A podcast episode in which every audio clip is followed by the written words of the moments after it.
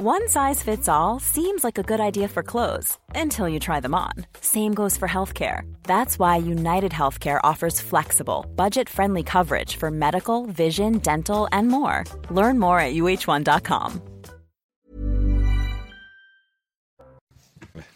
L'heure des Pro 2 du vendredi. Bonsoir à tous. Plaisir de vous euh, retrouver pendant une heure pour débattre, discuter de ce qui fait l'actualité avec Elisabeth Lévy, Patrick Roger, Kevin Bossuet, Frédéric Durand. Ce soir, on se retrouve, chers amis, dans une poignée de secondes. D'abord, il est quasiment 20h. Le rappel de l'actualité, Arthur Muriot. Dans l'affaire de la mort de Steve à Nantes, la mise en examen du préfet de l'époque a été annulée par le parquet de Rennes. Il se voit accorder le statut de témoin assisté. Toutefois, la mise en examen de l'ancien directeur de cabinet de maître d'Arcourt et sous-préfet Joanne Mougenot, également pour homicide involontaire, est quant à elle confirmée. Un milliard d'arbres seront plantés d'ici dix ans, c'est ce qu'a annoncé Emmanuel Macron à l'issue d'une rencontre avec les pompiers, les élus et les professionnels impliqués dans la lutte contre les feux cet été. Le président de la République veut une stratégie nouvelle de prévention contre les incendies il a aussi indiqué de nouveaux moyens financiers et l'achat de canadaires supplémentaires. Face aux dégâts infligés sur plusieurs centrales ukrainiennes, les autorités prévoient des restrictions électriques sans précédent dans la région de Kiev. Elles se traduiront par des coupures plus sévères et plus longues. La Russie multiplie les attaques sur les infrastructures énergétiques ukrainiennes depuis plusieurs semaines. On estime un manque d'électricité à hauteur de 30% de la consommation pour Kiev. Un sommet diplomatique aura lieu lundi entre les présidents russes et azerbaïdjanais ainsi que le Premier ministre arménien. Une information euh, confirmée par le Kremlin. Il se tiendra dans la station balnéaire de Sochi. Objectif aborder les mesures ultérieures visant à renforcer la stabilité et la sécurité dans l'enclave du Nagorno-Karabakh. Rappelons que cette région a fait l'objet de deux guerres entre l'Arménie et l'Azerbaïdjan au cours des 30 dernières années. Le meurtrier présumé de Justine Vérac a passé sa première nuit en prison et les enquêteurs doivent encore euh, éclaircir plusieurs zones d'ombre. Lucas, le jeune homme de 21 ans, a fini donc par reconnaître hier le meurtre de Justine après une soirée en boîte de nuit à Brive-la-Gaillarde. Les informations sur ce qui s'est noué entre la mère de famille et ce jeune homme commencent à se préciser. Direction tout de suite Toriac dans le Lot, le village, la ville de, Justine. Bonsoir Solène Boulan, merci d'être avec nous en direct. L'émotion, elle est toujours immense sur place et les questions aussi sont toujours très nombreuses. Oui, Lucael a été mis en examen euh, pour meurtre, séquestration et viol alors qu'il avance de son côté un rapport sexuel consenti avec Justine Vérac. Avant le drame, la jeune fille euh, de 20 ans est sortie dans une discothèque de Brive-la-Gaillarde. C'est là qu'elle a croisé euh, le chemin de son tueur présumé. Alors selon les amis de Justine, elle se serait sentie mal après avoir bu une coupe de champagne. Les analyses toxicologiques permettront de déterminer si une substance a été déposée dans son verre. Le tueur présumé lui, un ouvrier agricole de 21 ans, assure également avoir porté un coup de poing provoquant euh, la mort de Justine. Le procureur euh, de Limoges fait état de son côté de plusieurs coups de poing, dont un porté avec un objet euh, contondant. Enfin, c'est la question du mobile qui reste en suspens. Pour quelles raisons Lucas aurait-il tué Justine? Eux qui se connaissaient à peine, qui se seraient croisés plusieurs fois dans cette discothèque. L'autopsie sur le corps de Justine Vérac permettra d'éclaircir certains de ces points. De son côté, vous l'avez dit, euh, le tueur présumé a été placé en détention provisoire. Pour les faits dont il est accusé, il encourt la réclusion criminelle à perpétuité. Merci Solène Boulan avec Olivier Gangloff à Toriac, donc dans le Lot pour, euh, pour CNews. Il s'agit donc d'évoquer ce, ce, Théo, hein, euh, aujourd'hui, cet ami qui était présent avec Justine le soir de, de, la disparition, qui a été en mesure, donc qui est un, un, témoin clé, comme on dit, qui a été en mesure de donner des éléments aux enquêteurs sur le suspect, ce qui a permis de l'interpeller avant ses aveux hier et donc sa mise en examen pour, euh, pour viol. Jeanne Cancard, pour CNews, qui est également sur place, a pu rencontrer l'ami de Justine qui a passé le début de la soirée avec elle avant justement de la laisser aller en boîte de nuit avec euh, Théo et d'autres amis. Il raconte le déroulé de la soirée. Écoutez-le. Le verre de champagne de Justine, avait, enfin, elle trouvait que son verre avait un goût bizarre.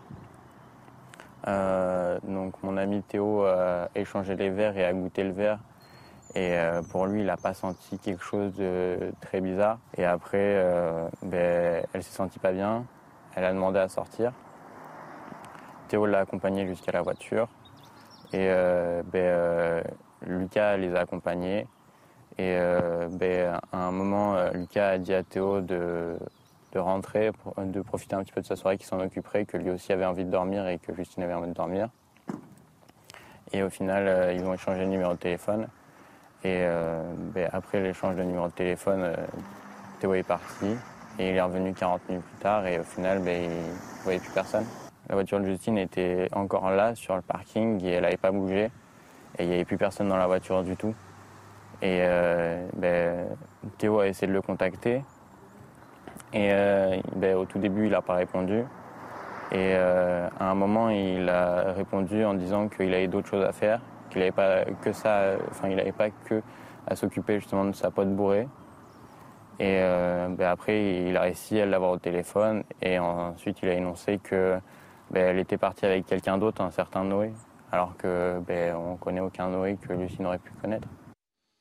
Et ce qu'on sait également, Patrick Roger, c'est que ce jeune agriculteur de, 21 ans, inculpé pour viol, donc, et aussi membre du club de foot local à. Bénin en Corrèze, il s'est rendu le lendemain matin au match disputé par son équipe, quelques heures après la disparition et le crime commis donc sur, euh, sur Justine Vérac. Encore une fois, l'énigme du mal est absolument intacte.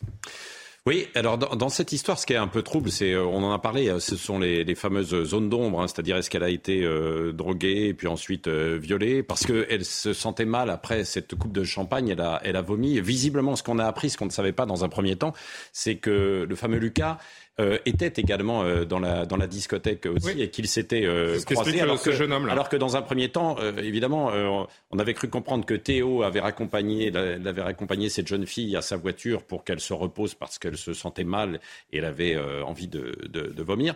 Là, euh, ça change un tout petit peu. Euh, elle l'aurait rencontré à, l'intérieur de la discothèque. Il y aurait eu peut-être justement euh, cet échange et puis une, coupe de champagne. Alors, est-ce qu'elle a, est-ce qu'elle a été droguée?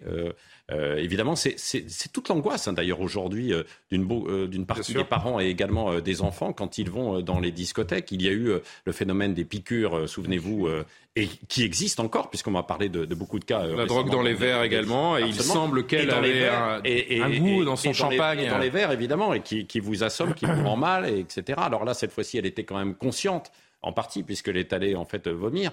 Euh, et d'ailleurs, euh, lui-même, Lucas euh, l'a dit.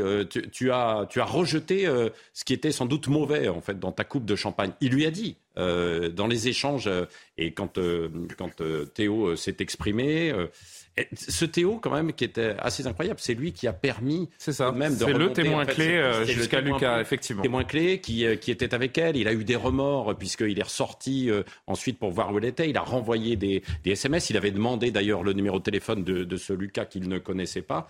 Euh, qu'il a eu en ligne d'ailleurs en lui disant euh, ah, et je reprends les mots j'en ai rien à foutre de, cette jeune fille de, ta je suis passé à quelqu'un d'autre je suis euh. passé en fait à autre chose. Alors qu'on on apprend qu'il a utilisé un engin agricole ensuite dans la matinée et que vous avez raison. Ensuite le lendemain il est allé à un match de football comme si de rien n'était quoi il n'y a pas de profil type dans ce genre d'histoire. On est surtout souvent pour pourquoi pas dire toujours surpris par le, le, visage du mal. type, pas de profil type mais c'est vrai qu'il avait il était connu alors justement, voilà, parce qu'on on commence à avoir un petit peu d'éléments. Ce qui est intéressant d'entendre, c'est euh, ce sont ses amis, les amis de Lucas, donc le meurtrier euh, présumé, qui euh, qui témoignait hier chez nos amis de C8. Écoutez ce qu'ils disent de lui, qu'ils le connaissent donc depuis depuis l'enfance.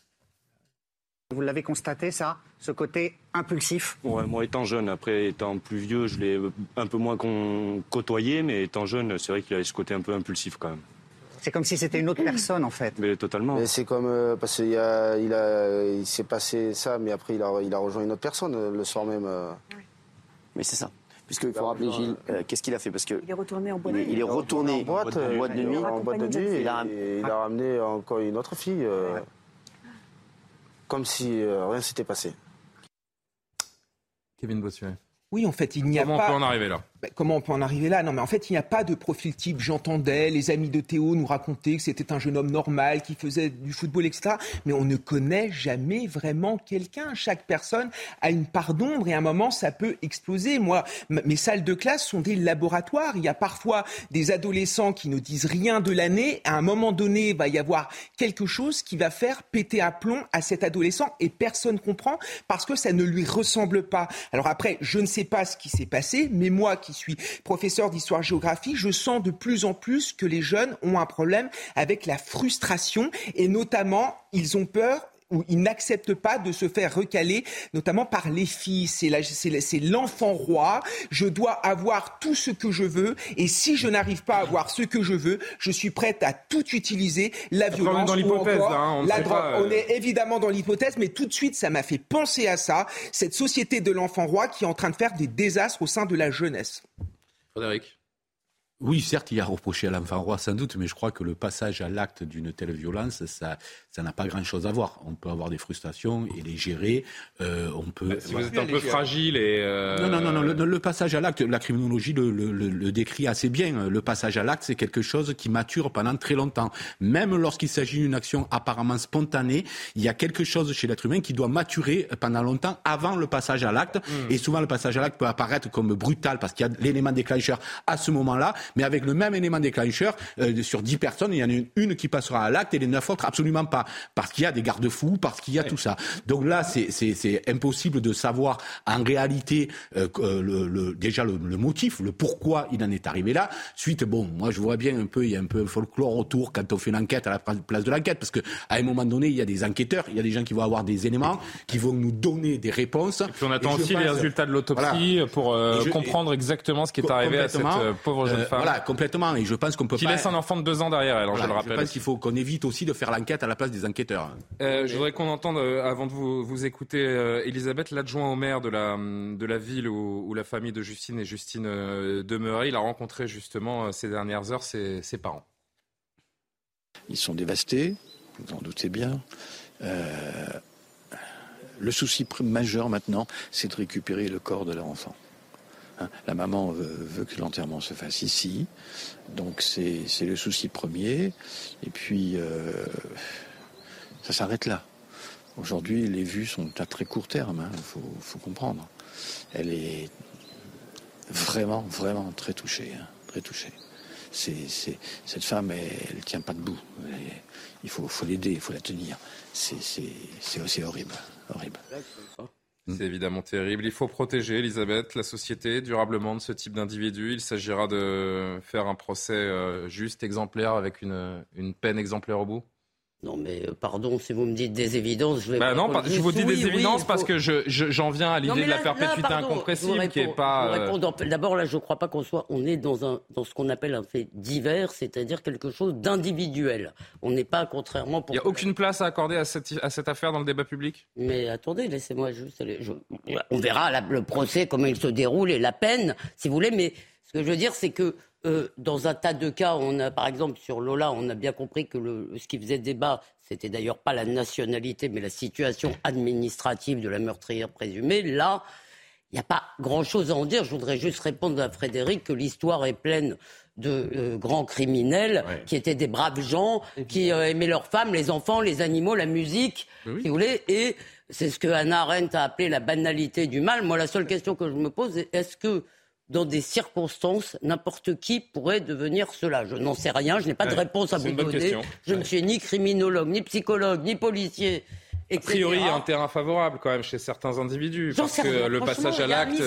Il y a un vrai mystère, si vous voulez, de euh, ce genre de choses et c'est tout à fait insondable. Ce que je constate, moi, ce que je connais mieux, c'est historiquement les criminels de l'histoire. Je pense très souvent à ce livre de, de Christopher Browning, oui, qui s'appelle le bataillon le ba des hommes ordinaires sur un bataillon de l'ASS qui était ouais. composé de très braves gens. Et je vous assure que je pense qu'ils étaient vraiment des braves gens. Alors là, on a tout à fait, on a affaire à un effet de meute également. Oui, ce que j'allais dire, un entraînement qui est différent. Je, je, la comparaison n'est évidemment pas du tout raison en l'occurrence. Je dis simplement que là, il y a un mystère et que bien malin si l'un d'entre nous euh, peut euh, chacun apporter des éléments. La question de la frustration, j'en suis sûr, mais je veux dire, honnêtement, à part la compassion, à part la tristesse pour cette famille, cette jeune fille, cette vie arrêtée euh, alors qu'elle commençait, enfin, voilà, à part ça, je ne sais pas très bien ce qu'on peut dire. Mais bah, en revanche, là, vous avez raison.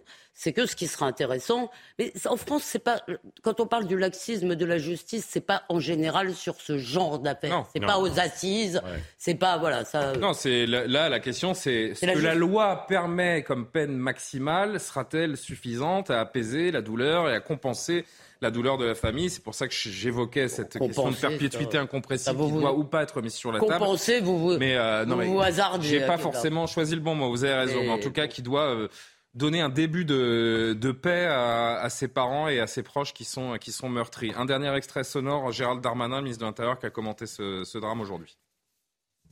Moi, je ne veux pas commenter une affaire euh, judiciaire, bien évidemment. Elle sera faite. Chacun est extrêmement touché, bien évidemment, par ce qui arrive à cette famille. En attendant d'avoir les résultats de l'enquête judiciaire, vous comprendrez que je ne m'exprimerai pas.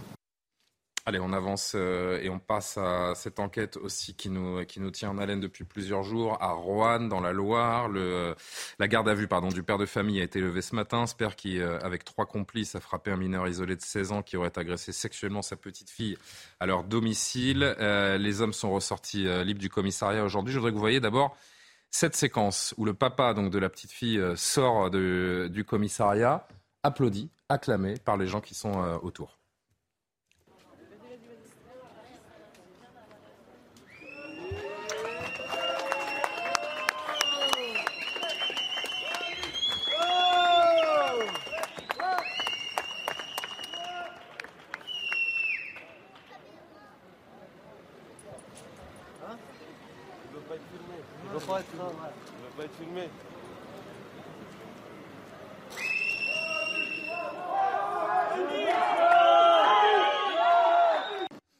Dans cette même séquence, dans ce même laps de temps, l'avocat d'un des amis du, euh, père, lui aussi euh, complice, donc qui, euh, qui témoigne. Écoutez-le. Alors après, il y a eu des violences, certes, parce que ce, jeune a voulu se débattre, qu'il a voulu partir, se soustraire à ses responsabilités. Moi, je le dis, hein, pourquoi pas faire d'autres victimes? Et quelque part, eh ben, ils ont permis d'arrêter tout ça. Voilà. Donc ils vont devoir rendre compte parce qu'on est dans une, société civilisée, mais ils ont mis hors d'état de nuire un violeur et un pédophile qui s'en était pris à une mineure de 6 ans. Donc c'est ça qu'il faut retenir. Par, rapport au placement sous contrôle judiciaire,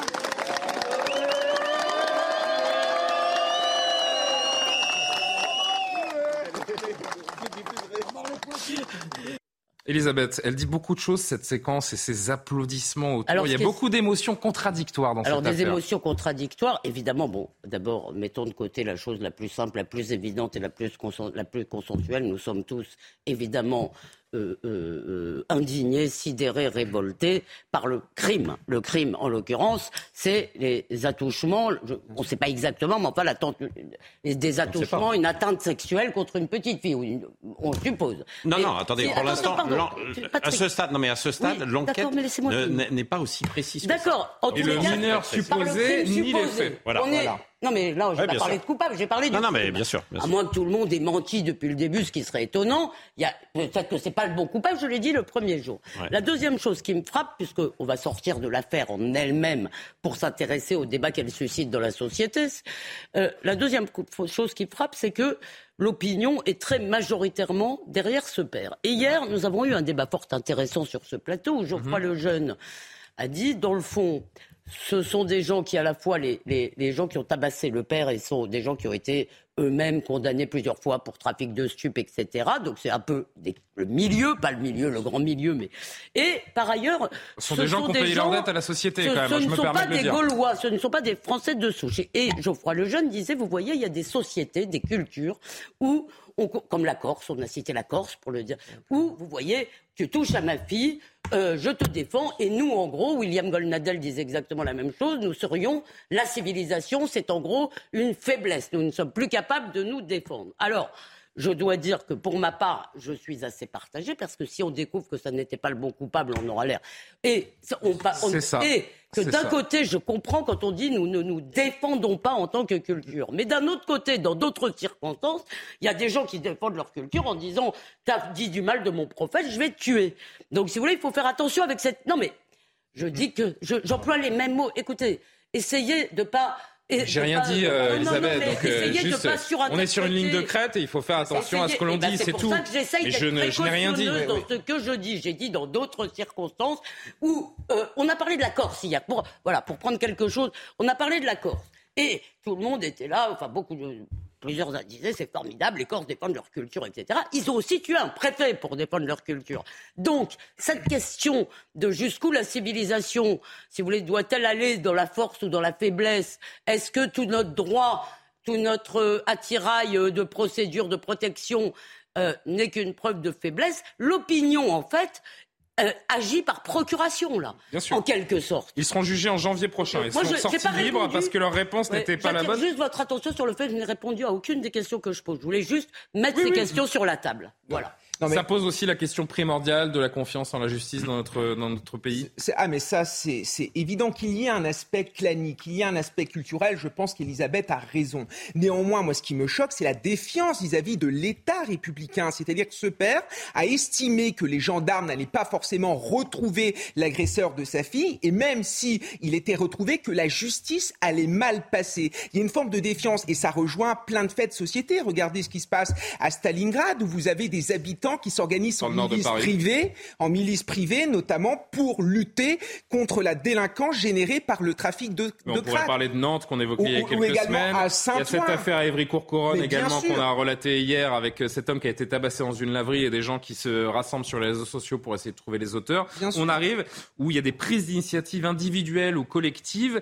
On se dit ça va, ça va déraper si ça continue Mais je comme suis d'accord. Et, et ce qui est, non, juste une chose que je voulais préciser, c'est l'aspect communautaire, un repli Ouais. communautaire. On le voit aussi. par exemple en Seine-Saint-Denis à Aubervilliers, où vous avez la communauté asiatique ou une partie de la communauté asiatique qui ne fait absolument pas confiance en l'État et qui s'organise pour aller chercher leurs adolescents, leurs adolescentes à la sortie du métro. On en est quand même là, c'est-à-dire qu'ils ont le sentiment que l'État n'arrive plus à gérer la délinquance et à la punir, donc on s'organise en communauté. Est-ce que c'est un sentiment tout le monde peut réagir, Est-ce que c'est un sentiment Ah bah, Ah bah ça, ça, S'ils le font, c'est qu'a priori, il y a eu des cas qui leur ont donné euh, envie de le faire faire. dire. Écoutez Jean-François Canis rapidement, le père du, euh, l'avocat pardon du, du père de, de la petite fille euh, agressée.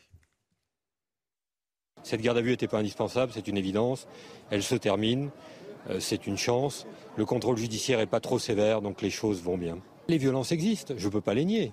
Maintenant, j'expliquerai le contexte, j'expliquerai les raisons, et j'espère que je serai entendu. Mais je ne peux pas nier, d'ailleurs, euh, mon client ne, les nie pas. Il y a des violences, c'est certain.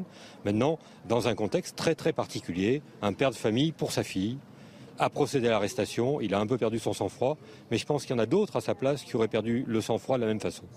Faut-il des circonstances atténuantes à ce père qui a voulu protéger Mais- sa fille? C'est le, le cœur de cette question. Juste, il faut se rappeler d'une chose, parce que Mhm. tout le monde peut comprendre effectivement une réaction violente d'un père après ces faits-là. Personne ne peut nier ça.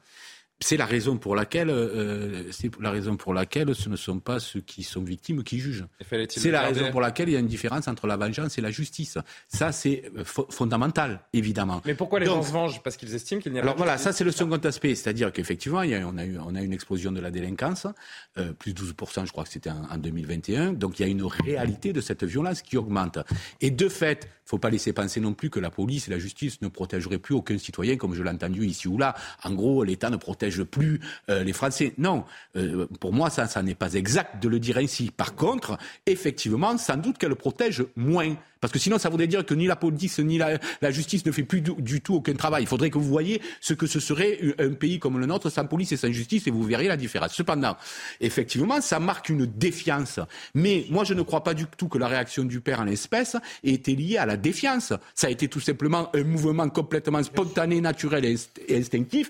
Il s'est pas dit, euh, oui, mais la police ne va pas venir le chercher ou la justice va mal le juger. alors, je suis pas sûr, qu'il il a alerté la police. C'est- peut-être ce qu'il a. Non, non, non, ça, il y a des justifications. Moi, je pense que dans pareil cas, on peut réagir euh, tout à fait humainement et spontanément dans ce sens-là. Moi, je ne promets pas que je ne l'aurais Ah, pas fait. Je ne promets pas d'être assez civilisé pour ne, pour ne pas l'avoir ce qu'a fait. dit David Lisnard après l'agression Oui, C'est moi qui dormirai en prison ce soir. dormirai en prison Oui, ce oui, soir. mais moi, je pense que c'est c'est pas Mais ça, c'est pas responsable de la part des politiques. Moi- franchement, Éric Ciotti qui euh, dit qu'il ne condamne pas le père euh, également, que tout un chacun Voilà, se bien sûr. dise mon cœur parle, mes tripes parlent, c'est une chose. Que vous soyez politique, garant de l'état de droit et que vous disiez ça, pour moi c'est Et irresponsable. pour Je vous revenir aux circonstances atténuantes dont vous parliez, oui, effectivement, on Parce que vous encouragez de il y aura, il y aura des circonstances atténuantes de toute façon, parce que le procès, à un moment donné, s'il y a procès, eh bien, il y aura ces circonstances qui seront prises en compte. vous citer un cas que j'ai je- entendu ici après. Non, mais Allez, on va juste, faire la pause juste un après, tout petit mais- peu quand même. Et Très vite. non, mais euh, en fait, il y a deux, trois choses, euh, si si je puis me permettre. Euh, D'une part, ces règlements de compte entre bandes, etc., et des gens qui, euh,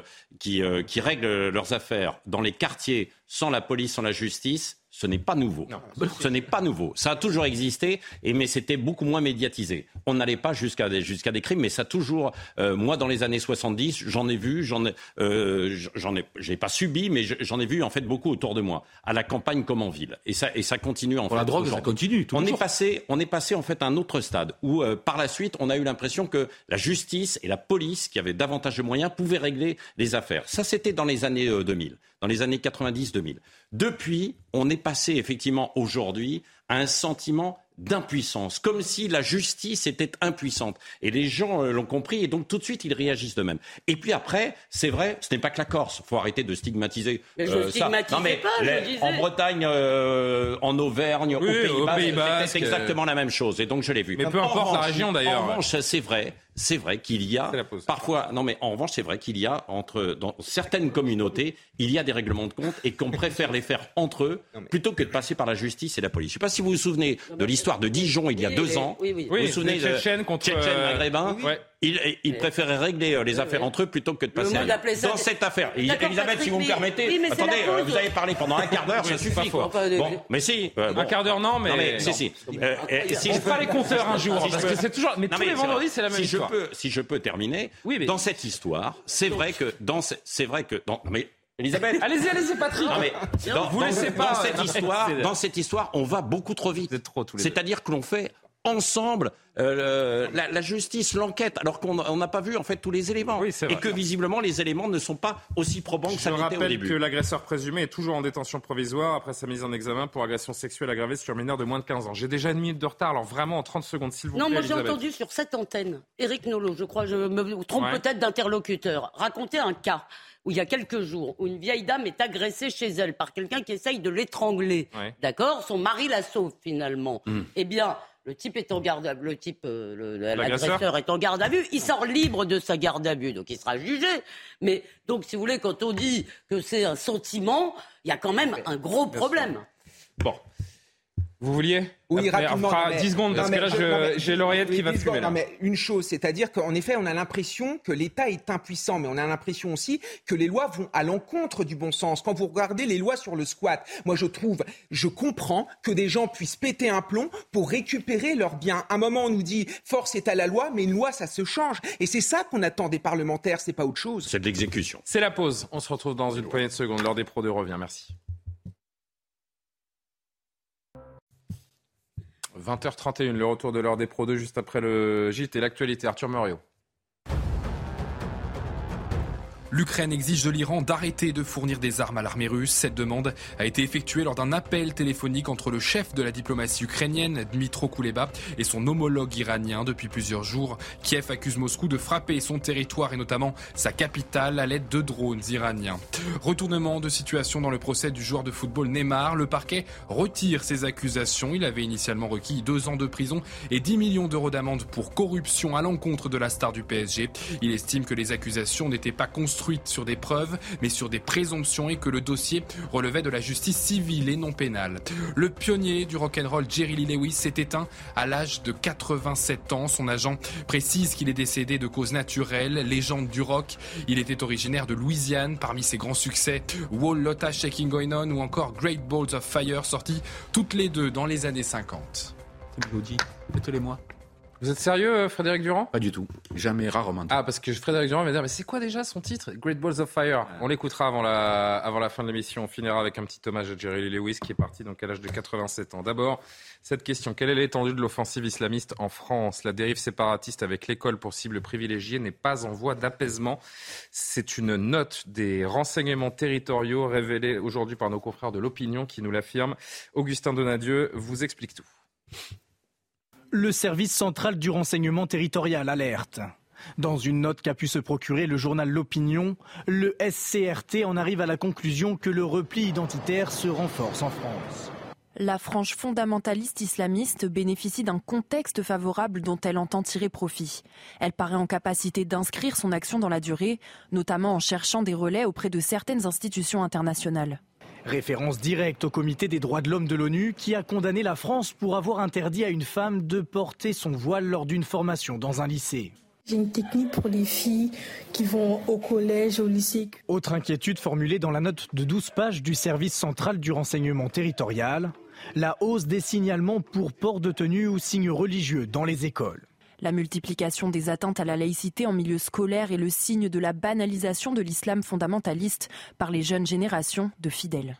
L'éducation nationale publiera courant novembre son bilan mensuel des atteintes à la laïcité, après 313 signalements recensés en octobre.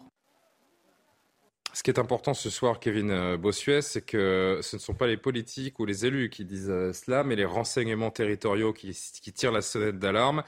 Euh, c'est important il ne faut pas mettre ça de côté. Mais bien sûr, et ce n'est pas la première fois. Il y avait déjà eu un rapport en 2015 des renseignements généraux qui nous alertaient notamment de la montée de l'islamisme. Mais là, ce qui est plus grave, c'est qu'en fait, on n'est pas dans des comportements individuels, on est dans des comportements collectifs avec la constitution de groupes de pression sur l'école de la République. Avec... Et l'école, pardon, hein, c'est la partie émergée de l'iceberg. Oui, c'est la hein. partie émergée de l'iceberg avec un enseignement qui est de plus en plus difficile à mener, avec souvent des élèves qui ne comprennent pas, si vous voulez, les connaissances, les savoirs et l'aspect religieux des choses. Et on est toujours obligé, en effet, de justifier notre enseignement par rapport, euh, par rapport au Coran. Et moi, ce qui a le plus grave, je crois, c'est toutes les associations qu'il y a autour des écoles de la République. C'est les écoles coraniques, c'est les associations de quartier au sein desquelles on apprend l'arabe, au sein desquelles on apprend le Coran, où on tient un discours parfois, pas toujours, hein, mais parfois anti-républicain qui va à l'encontre de la parole des hussards noirs de la République. Et en effet, même si c'est un fait qui est encore minoritaire, c'est un fait qui s'aggrave. Et si on n'y fait pas attention, j'ai bien peur en effet que nos quartiers, nos territoires perdus vont être finalement vraiment perdu. Je dis l'école, c'est la partie émergée de l'iceberg, parce que ce que l'on comprend avec cette note des renseignements, c'est que l'espace public est, visé, qu'on passe à un autre stade. Je vous remets cette citation qu'on a vue euh, dans le sujet. La frange fondamentaliste islamiste bénéficie d'un contexte favorable dont elle entend tirer profit. Elle paraît en capacité d'inscrire son action dans la durée, notamment en cherchant des relais, c'est ça qui m'intéresse, auprès de certaines institutions internationales. On parle on pense, Elisabeth, notamment aux institutions européennes, au Conseil de l'Europe, qui fait parfois la, promotion du voile, qui sont complètement à contre-courant de, des principes français de la laïcité. Xavier Bellamy a obtenu député européen à l'air le vote au Parlement européen d'un amendement contre le financement des campagnes hijab. Alors, c'est la... je ne rentre pas dans les détails, mais contre les subventions accordées aux associations frères musulmans par l'Union européenne. Amendement qui n'a pas été voté par les députés Renaissance. Je, il faut quand même le préciser. Non, mais là, il est question dans le texte, dans le papier de l'opinion et dans mhm. la note donc du renseignement territorial, il est aussi question de ce qu'on appelle des madrassas. Les madrassas, ce sont les écoles au Pakistan où on forme les futurs djihadistes quand même. Donc, euh, si vous voulez, il y a quand même, on est en train de franchir des caps. Et moi, très vite, parce que je sais qu'on a ce débat récurrent, nos positions sont en train de se rapprocher. Je n'ai jamais dit que c'était la majorité, je dis que c'est une très grosse minorité. Et je dis que c'est une ce n'est plus, on ne peut plus parler de toute petite minorité. Il y a l'œuvre du séparatisme a fait euh, le séparatisme a fait son œuvre. Et qu'est-ce que c'est que le séparatisme très vite?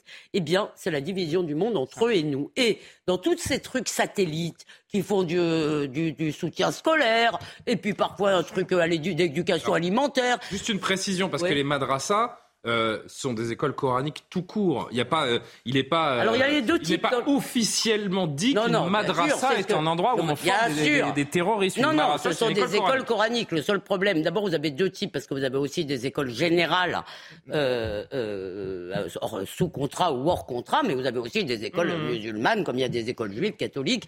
Et juste très vite, vous avez tout un tas d'associations, de groupes, etc., qui en fait ce n'est même pas de la religion qui contribue à mettre dans la tête des petits et des jeunes musulmans le monde est divisé entre eux et nous. Ils ne vous aiment pas. Et l'ONU Si j'ai le temps, on en dira un mot, mais je crois que j'ai plus le temps. Il y a une chose importante, euh, on, va, on va vous donner 30 secondes. Non, non, mais c'est pas grave. Le gouvernement, Patrick on Roger, revient a quand même fait la loi séparatisme il y a un an, un peu plus. Euh, La même année, il y a eu euh, le CCIF qui a été dissous, le comité contre l'islamophobie. Il y a une volonté affichée du gouvernement. Pourquoi est-ce qu'on n'y arrive pas? C'est l'Europe qui nous met des bâtons dans les roues? Alors non, mais les institutions euh, internationales aujourd'hui, euh, comme le disait Elisabeth, euh, avec euh, ce qui s'est passé en fait au Conseil européen, c'est euh, c'est évidemment euh, dramatique.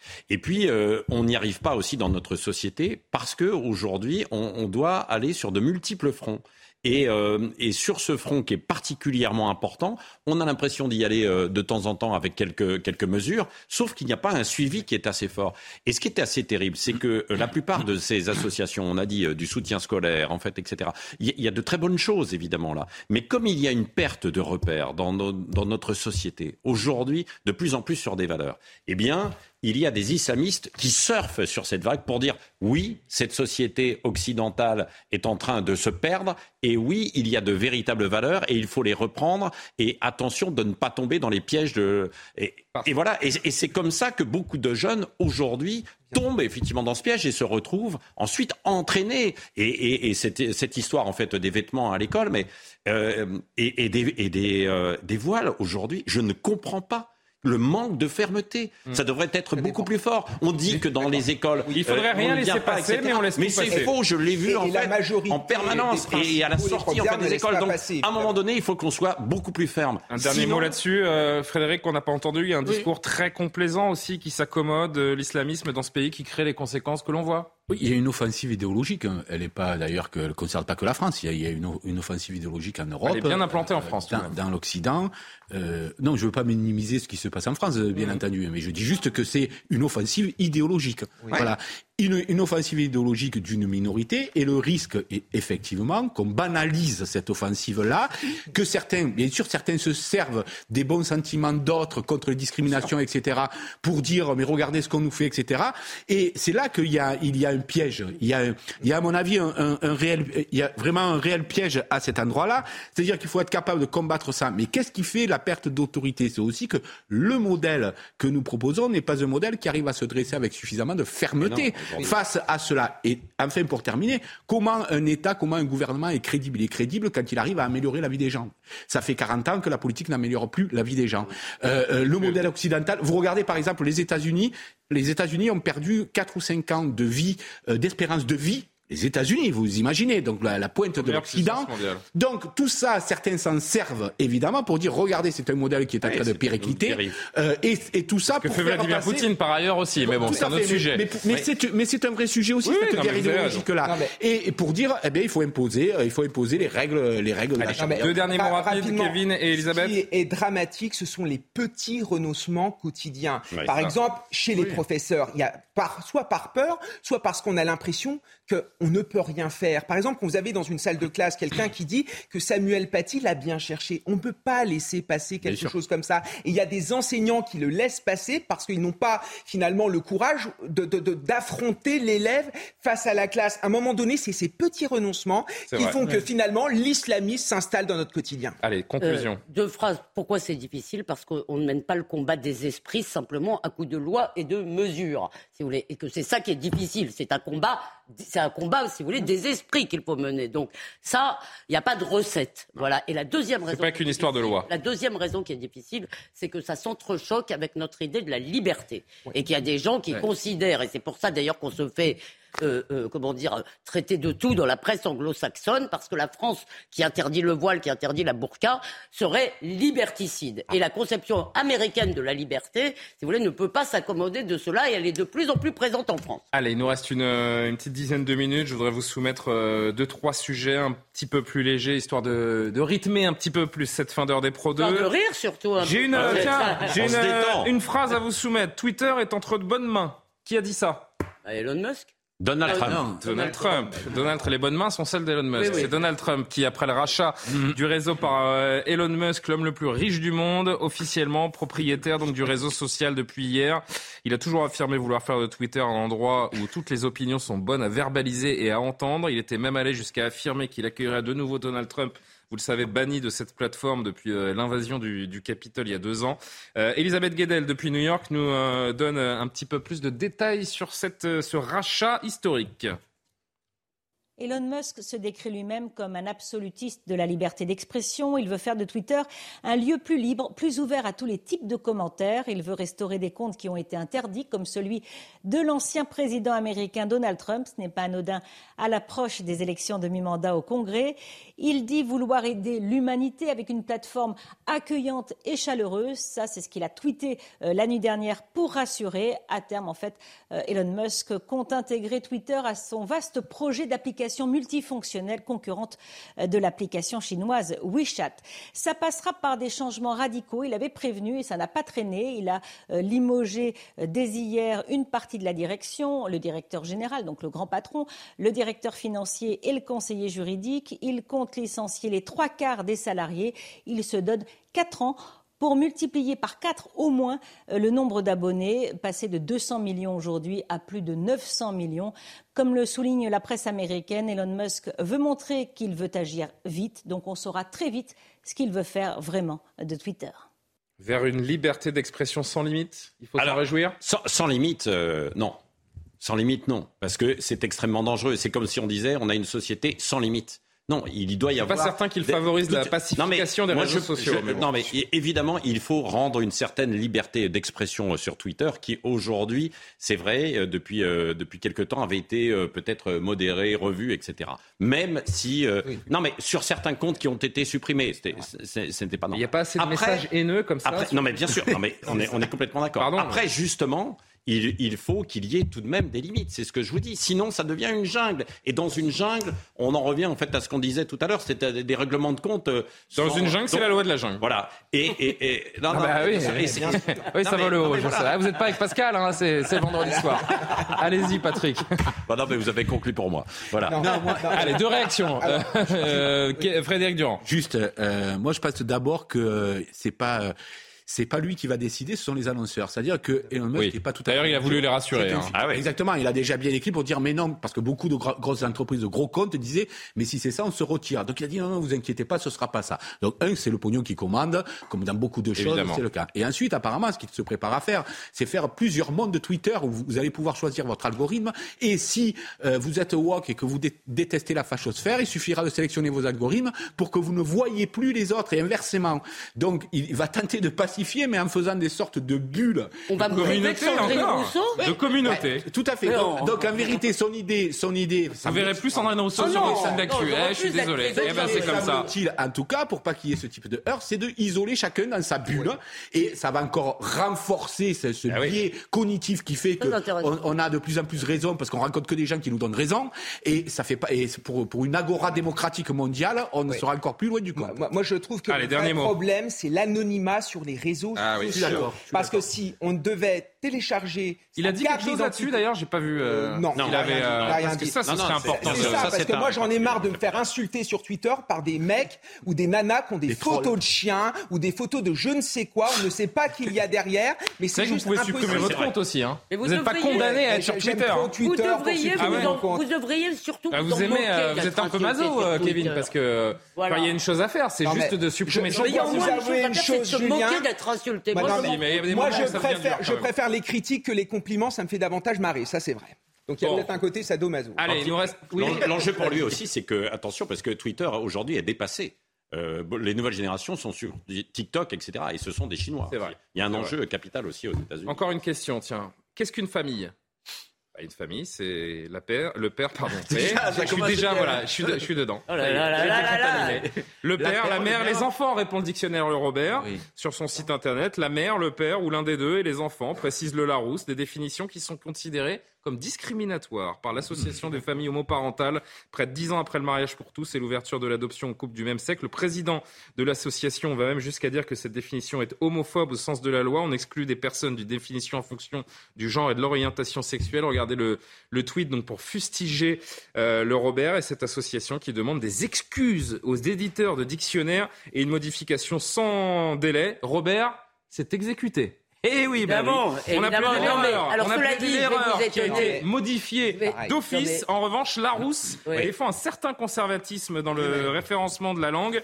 Et, euh, et alors, cette question, vous êtes Team Larousse ou Team Robert? Non mais en- en- Elisabeth. la réalité, si vous voulez, c'est qu'il faut savoir ce qu'est un dictionnaire. Est-ce que c'est normatif, c'est-à-dire est-ce que c'est, est-ce que euh, on doit définir la famille comme ce qu'elle est aujourd'hui? Ce qu'on peut tout à fait dire, on peut tout à fait dire que c'est un problème. Si on a le droit de dire qu'on n'est pas, on n'est pas pour l'existence de familles comme ci ou comme ça, mais elles existent. Donc la réalité, si vous voulez, c'est que pendant très longtemps, une famille s'était créée pour transmettre les noms, les biens. C'était pas euh, cette espèce de truc sentimental maintenant qu'on nous présente, c'est un endroit où on s'aime, euh, etc. Non mais c'est vrai, c'était un concept juridique. En réalité, là où de demander des excuses, c'est complètement débile, la réalité, c'est que la loi française aujourd'hui, on peut ne pas La l'aimer. langue a un retard sur, les, euh, sur la. La société, la société, La la la société, la, la- la, la- la société a évolué. Aujourd'hui, les familles sont pluralistes. Il y a des familles homosexuelles, il y a des familles homoparentales. Elles ont droit également d'être de là à dans le demander des dictionnaire. excuses aux ah mais ça, je suis d'accord. Les excuses, c'est excessif. Mais à un moment, il faut reconnaître les familles les homoparentales et les familles homosexuelles. Mais il y en a marre des, il y en a marre des susceptibles. Non, mais il y a aussi des familles monoparentales et il y a des familles, où Allez, il y a dernier plus- mot. il y a des familles monoparentales au-delà de ça qui se considèrent aussi comme Et il y a des familles où il y a deux pères et deux mères, et c'est comme ça. Il faut reconnaître ça. Ce qui est marrant, c'est qu'on dirait que famille, c'est la légion d'honneur. Le mot famille, on veut la rosette comme tout le monde. dans famille, il ne faut pas oublier qu'il y a. Si j'avais su que ça vous passionnait autant, j'aurais- lancé le débat. Non, mais c'est un lien euh, filial. C'est particulièrement important. Sinon, euh, deux personnes qui vivent sur un même toit, sous un même toit, non, ce n'est pas une famille. Ben, c'est un foyer fiscal, c'est un vendredi. ménage, mais ce n'est pas forcément C'est la en fait, définition une famille. originelle, pourtant. Après, il doit y avoir. Voilà, c'est ça. Mais la Donc, euh, filiation, justement, c'est un problème. ça, bah c'est- oui, oui. Non. Je me fais pas respecter. Nous sommes vendredi. Et même le vendredi, Olivier Benkemoun euh, suit derrière l'or des Pro 2 avec le meilleur de l'info. Bonsoir, cher Olivier. C'est un- Bonsoir. C'est un, plaisir, c'est un honneur de vous donner le- la passerelle vers le meilleur de l'info dans un instant. Vous savez que c'est- c'est- quelle était la, la bonne question pour le, le Robert, le, le Larousse, etc. et le dictionnaire, c'était de savoir si plutôt qui utilisait encore les, les dictionnaires. C'est ça la, la vraie question. Ah, mais c'est les dictionnaires Qui ouvre encore un, un dictionnaire? Mais c'est formidable de leur faire de la, de la- de la publicité. Ah, on ça, nous. vous savez qu'il y a un autre euh, événement euh, ce week-end, à part le changement de, de mots, il y a le changement d'heure. C'est votre Il y a le changement d'heure. Il y a le Ouais. changement Ah oui, d'heure. c'est vrai. Voilà, On ça, ça a été heure, un on débat. On on jamais nous la rend, on nous rend leur volet au Une heure de printemps. plus. On dort une heure de plus. Ah, on dort. Donc à 3h, il sera 2h. Oui. Donc il fait nuit plus tôt. Eh ben, Ah, on en bon, parlera. ça, a fait l'objet d'un on débat. Et Ouais. vous savez, et c'est ce qu'on fait dans le meilleur de l'info. On refait le débat. En Eh ben, c'est parfait. En- Merci Julien. Olivier, restez juste une seconde avec nous avant de, de passer au meilleur de l'info, parce que je sais que vous êtes un grand homme de culture. On a appris quand même euh, ce soir le décès de Jerry Lee Lewis, pionnier du rock and roll, mort à 87 ans. Qu'est-ce qu'on peut en dire peut-être en, en 10 secondes, Olivier? C'était un punk, c'était un alcoolique, c'était un pédophile, c'était un génie du rock. C'est un pédophile. Ah, il, a voulu se marier avec euh, une petite, euh, petite nièce de 13 ans. Je vois, non, non, il y, avait, il y a une histoire du rock and roll à travers cet homme-là.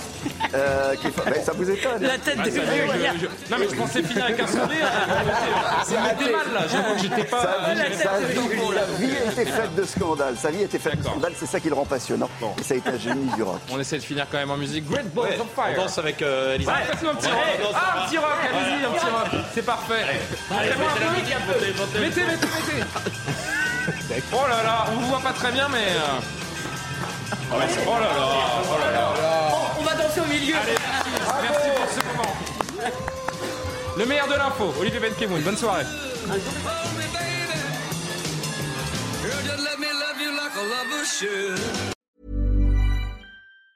Planning for your next trip?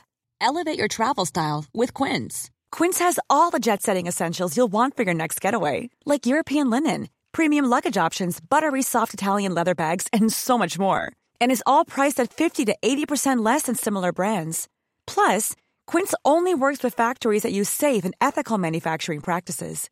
Pack your bags with high-quality essentials you'll be wearing for vacations to come with Quince. Go to quince.com slash pack for free shipping and 365-day returns.